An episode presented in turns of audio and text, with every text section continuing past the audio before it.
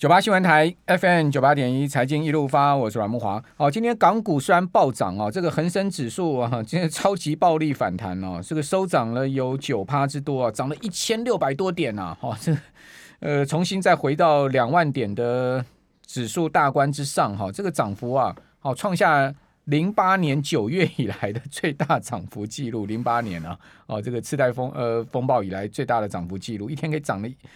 一一千六百多点，然后这个过去两天跌了两千多点，今天一口气给你涨回大半哈，好，真的是非常可怕的一个上涨哈。那恒生科技指呢，更是暴涨了二十二趴，创下历史上最大的单日涨幅记录。好，这不是单一个股哦，是一个指数啊，涨了二十二趴。好，整个板块，好，那我们刚刚讲像阿里啦、腾讯啦，这涨幅都超过两成的了哈。那这个涨两成还算涨少的，美团涨了三成多啊，哦，京东涨了快四成了。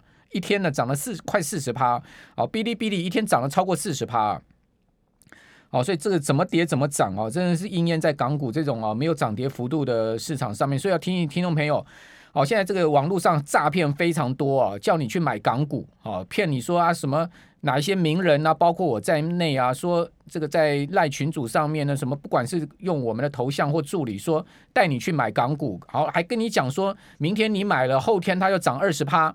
你千万别相信了，啊，跌二十趴有份了，跌五十趴有份了，涨二十趴绝对没你的份了。哦，这个天上没有这样掉下来的礼物了。如果它会涨二十趴，他要告诉你吗？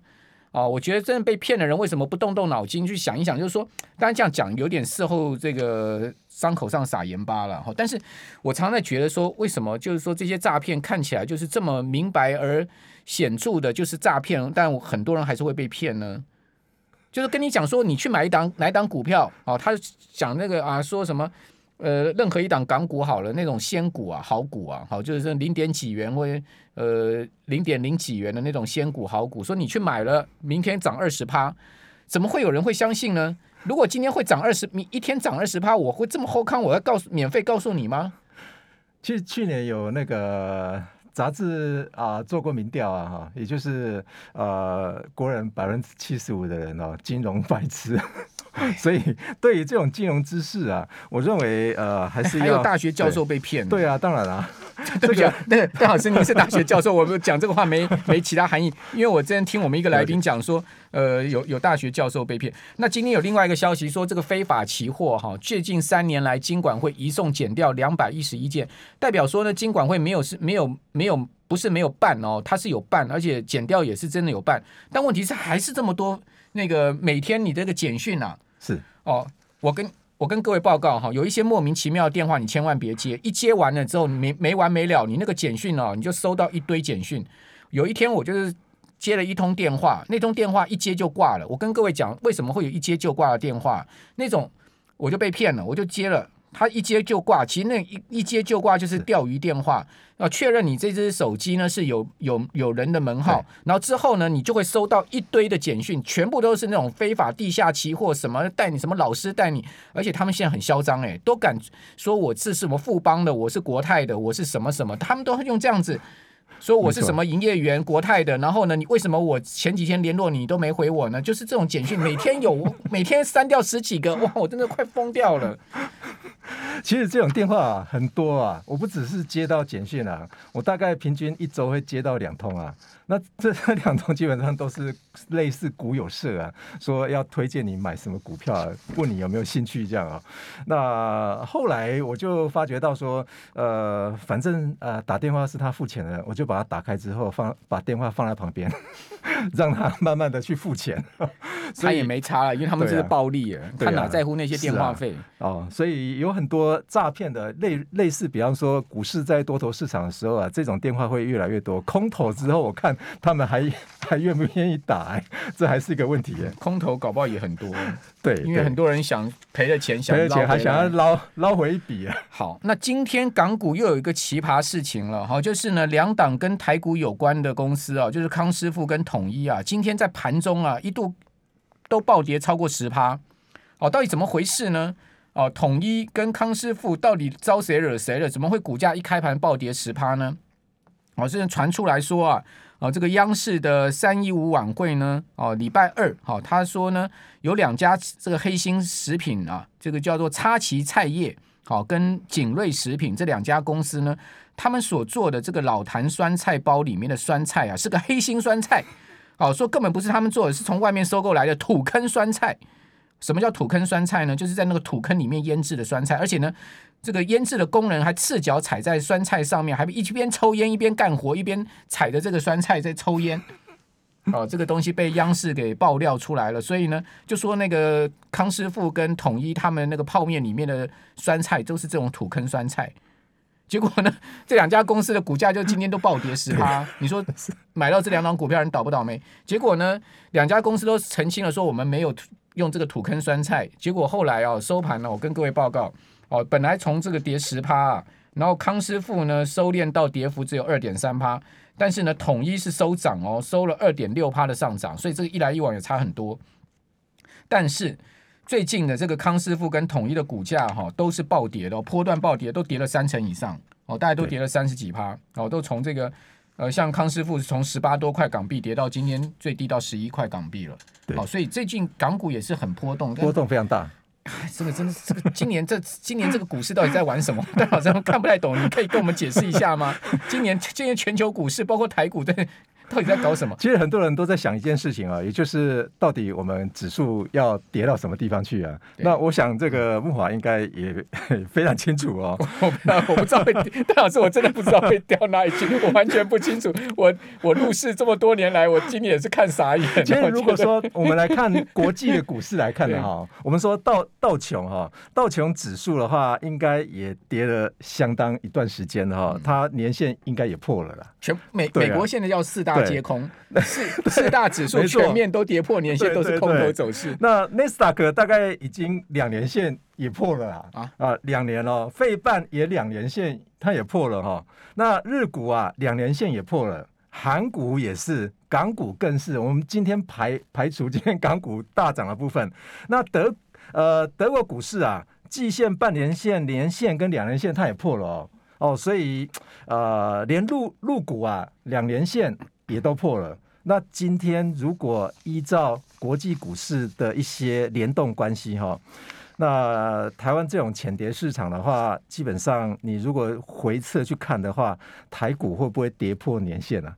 国际股市全部跌破了，跌破两年线哦。哦，两年线还没有，两年线，但是年线跌破了，年线早就已经深度跌破了。对对对。但是问题是，如果说国际股市全部都跌破年线的话，那台湾的指数会不会跌破年线哈？我大概已经破了，加权指早就在上周就破年线了。呃，我大概算一下哈，从昨天往前面去推哈，推两年前的啊，今天哈，呃，给它平均一下，大概两年线的话是一万五千零七十三点。一万五千 哦，所以两年线在两年线在一万五千零七十三点，这个还远啦。对，但年线年线在一万七千三百点是已经早破了，上个礼拜就破了。对，一千呃目目前的年线是一万七千三百三百一十八点左右了哈。那当然这个点数的话，大家都 hold 在这里哈。但是你有算过十年线在哪里吗？呃，还没有没有算，没有算到十年了。十年线恐怕是一万点左右啊。十十年线通常都是国安基金要进场的时候。哎，我觉得不会拖那么久哎。呃，如果说十年线都跌到一万点，我我看国安基金可能会被骂死。段老师，下次帮我们算一下十年线。现在两年线是大概一万五千零七十三点了哈。那当然，随着股市在下跌的话，这个两年线可能还会再继续往往下探哈。那如果是这个点数未未接的话，像木华刚刚所提到的哈，如果啊还远的话，但问题是国际股市都大。大多数的都已经跌破两年的话，那我想，呃呃，投资人啊，台股走了十三年的大多头哈，在目前的思考方面啊，我觉得应该要小心啊。所以，呃，是不是真的是已经要啊、呃、空头下去哈？那当然，网络上有人去做分析哈，从二零二二零零九年以来哈，那加权指啊。跌破年限后一到六个月的表现哦，这边他统计出来哈，从二零零九年一直到现在为止，跌破年限的话大概有七次哦。那七次的话，跌破年限一个月之后的平均值哈，大概就是负的百分之三。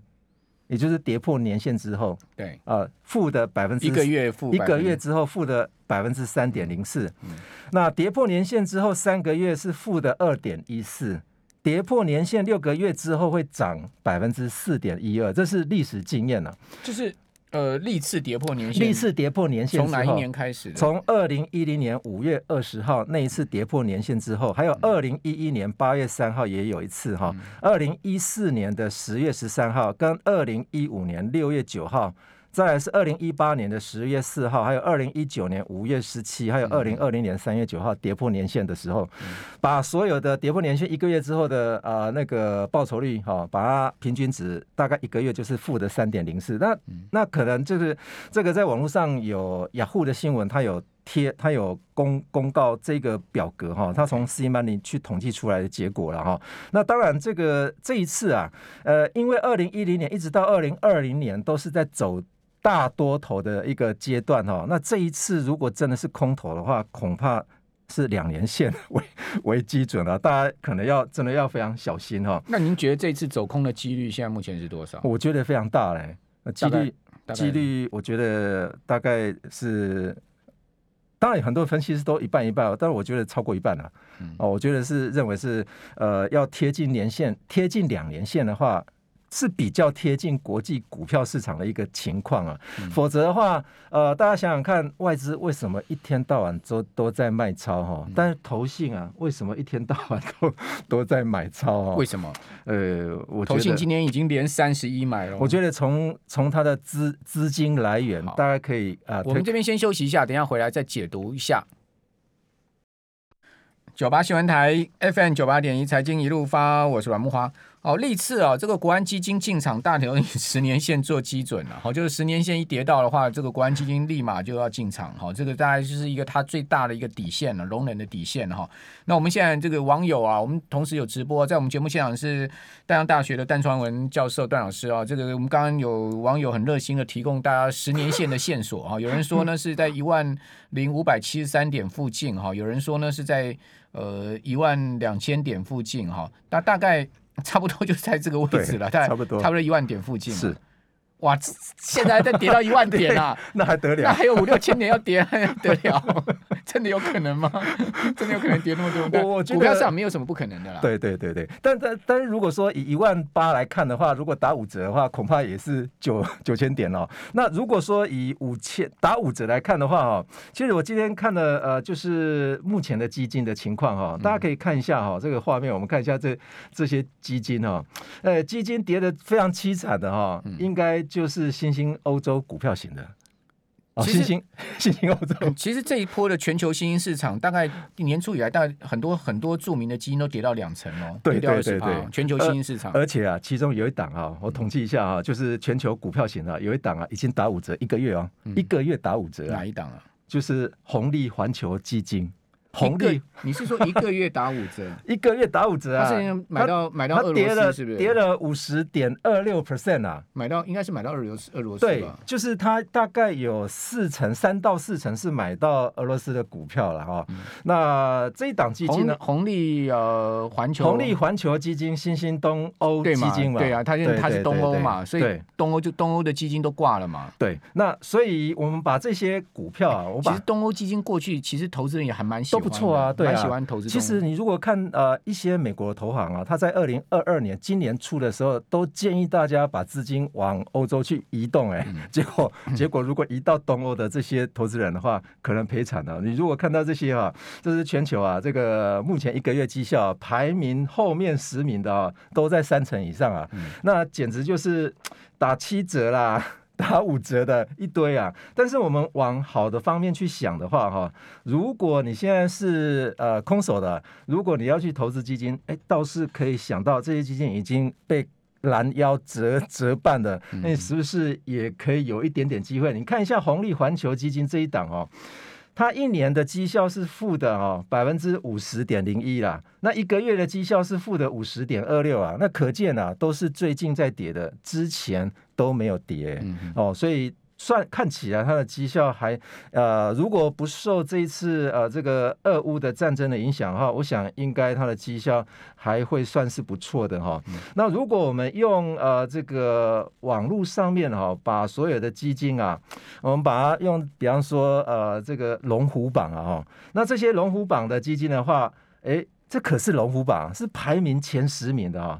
新兴欧洲股票型的基金啊，排名前十名的全部都是负的，嗯哼，也就是它绩效最佳的是负的二十一点七零 percent 一个月的哈。嗯、这富兰克林的 这个坦博，呃，这个全球系列的东欧也是东欧的基金，对哦，所以呃，再来看香港的股票啊，这龙虎榜啊，第一名的哦，是绩效排名第一名哦。它的报酬率也是负的二十一点二一 percent 啊，是龙虎榜哦。龙虎榜就代表是一个推荐型的这个。对对，就是说它在这这个类型的基金里面是排名第一名，绩效排名第一名，结果都跌两成，结果都跌两成的。哦，所以如果大家如果看一下基金，大概最近都跑到哪去哈？你给大家看一下这贵重金属跟矿产的哦，第一名是十四点五二 percent 啊。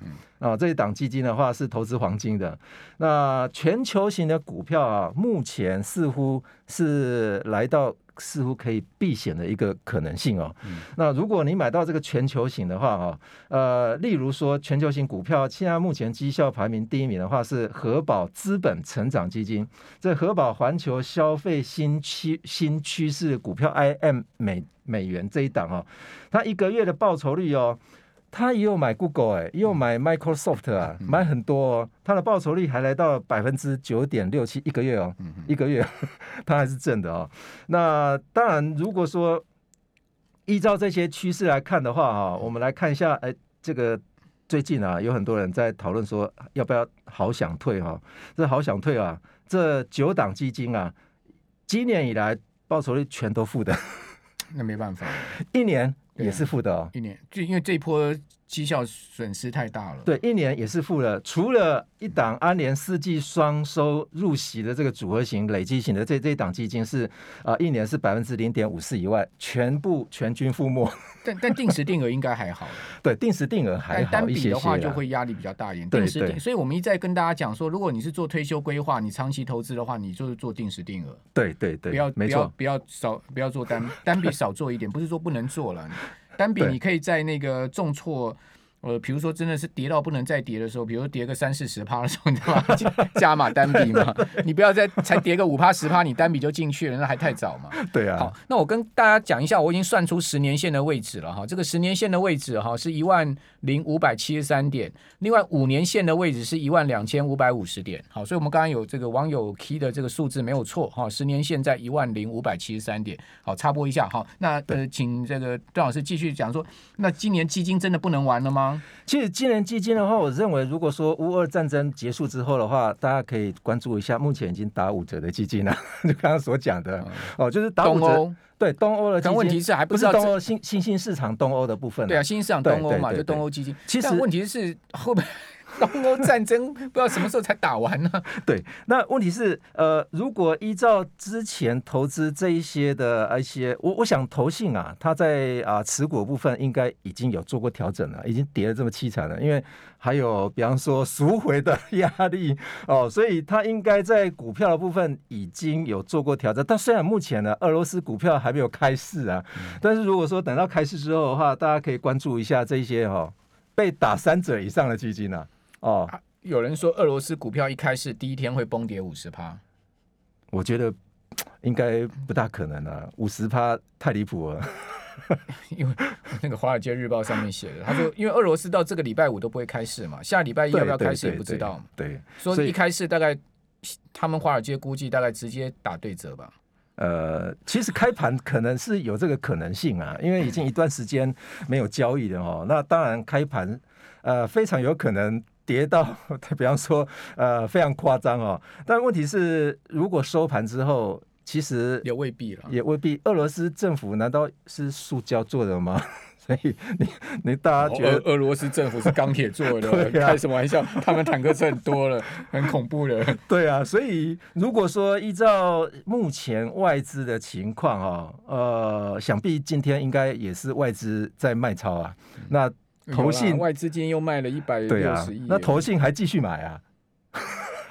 好，段老师，我们做个结论啊。是，那今年这个基金哈，共同基金 ETF 哈，包括持有股票人要要怎么样子应应这样目前的艰困环境？讲实在，这种空头上我们也没也不是没看过了。是啊，只不过就是说夹杂的这么多复杂因素的空头，哎，这还真的是少见。哦，又有地缘政治紧张，又有升息，又有紧缩，又有通货膨胀，哦，又有这个全世界各国大国的对垒，像听说美国跟中国两国在那个罗马会谈也谈崩了嘛？是，哦，对，谈的不欢而散嘛。哦，对啊，没错。苏立文跟杨洁篪两个也谈的是，就是 keep 一名就丢了。哦，这个美，而且谈了很久啊，听说谈了七八个钟头还是十个钟头，是，哦，都谈崩了嘛。所以这个。美中大国哈，包括中俄，然后这个美国现在形成是一个好像集团式的一个对峙哈，这种是很可怕的地缘政治板块变成是大陆型的对抗，这种这种这种复杂的金融呃政治形势，包括经济形势干扰到金融市场，这很少见呢。对啊，以前都是比方说都要，比方说世界是平的哈。也就是大家都要，比方说全球化，那全球化的趋势被这一波已经打败之后的话，例如说全球化不是代表说你要维持私人的资产的完整性？那这一次如果说俄罗斯俄罗斯的人在全球的一些资产被冻结，那形同破坏了这个全球化。所以，如果大家如果说要去啊、呃、这个 呃去购买这些基金的话，我是建议是这样这么做。如果你已经有买到一些这个 赔得很惨的基金的话，我想，那你如果要认赔，当然是要把一些基金清掉了，就应该要清啊。那如果你还要再增持的话，那可能真的要三思啊，因为。空头市场是不是真的来临？尤其是股票型的基金，真的要小心。好，空头空头市场如果真的来临的话，我的经验至少要跌一年到一年半的时间。好，就一般来讲，真正的熊市哦，我们讲真正熊市一跌，可能跌个四四十趴、三十趴以上的哦，这种。都是要明天早上大概就知道了，就是费德一定会升一码。好，那最后一个讯息跟大家宣布一下，这个段老师在元富有一个元富学堂啊，这个免呃一个讲座免费报名，我们现在有小编会把这个报名链接贴在我们的留言板上啊，让大家来参考。好，那今天呃非常谢谢丹江大学财务金融学学系的段昌文老师啊，来我们谈。但我看网友说越听越害怕，不要害怕了，哦，也不就是钱而已嘛。股票打折通常都也是一种好事情。哎，衣服打折，大家都会去抢购，钱去人安乐啦。对。